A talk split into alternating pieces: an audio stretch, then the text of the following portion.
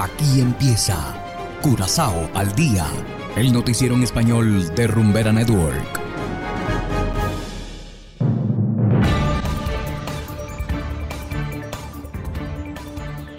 Muy buenas tardes a toda nuestra audiencia en 107.9 FM Rumbera y también a quienes nos escuchan a través de noticiascurazao.com. Yo soy Ángel Van Delden y estos son los titulares correspondientes al día de hoy, 18 de febrero de 2022. Descontento entre miembros del equipo de seguridad del ministro de Finanzas. Gobierno anunció relajación de medidas anti-COVID. Y en internacionales, mascarillas desaparecen gradualmente en Estados Unidos. Esto es Curazao al día con Ángel Van Delden.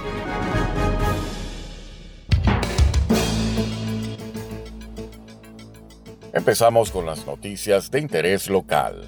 Fuentes importantes indican que dos miembros del equipo de seguridad del ministro de Finanzas acudieron recientemente al Departamento de Labor para presentar algunas quejas sobre el trato que reciben por parte del ministro Silvania. Los guardaespaldas aseguran estar cumpliendo con sus obligaciones, pero según ellos el ministro les hace el trabajo más difícil. Se especula que uno de estos trabajadores fue suspendido recientemente por el mismo Silvania. Por otro lado, se dice que no es la primera vez que los guardaespaldas se quejan por el trato que reciben del mandatario. Tanto las redes sociales como algunos medios tradicionales sugieren distintas cosas que podrían haber pasado entre el ministro y los funcionarios. Sin embargo, todavía no se ha producido una declaración pública y oficial al respecto que confirme dichas afirmaciones.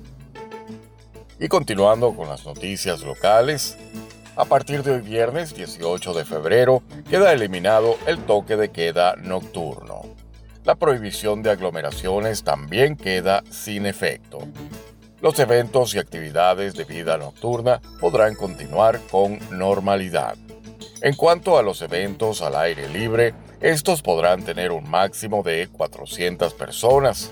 Los eventos en espacios cerrados podrán admitir no más de 250 personas. Asimismo, ya no será necesario presentar un código QR para ingresar a eventos. Todos los establecimientos podrán funcionar conforme a sus permisos. Los extranjeros que ingresen al país todavía deberán presentar una prueba PCR negativa antes de viajar. Vamos ahora a una pausa y enseguida regresamos con más de Curazao al día.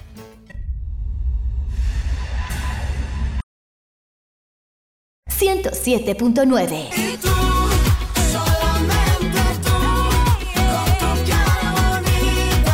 Desde Curazao. Y es que contigo la vida tiene que ser de verdad. Rumbera Curazao 107.9. 100% latino. Si eres feliz, estás aquí.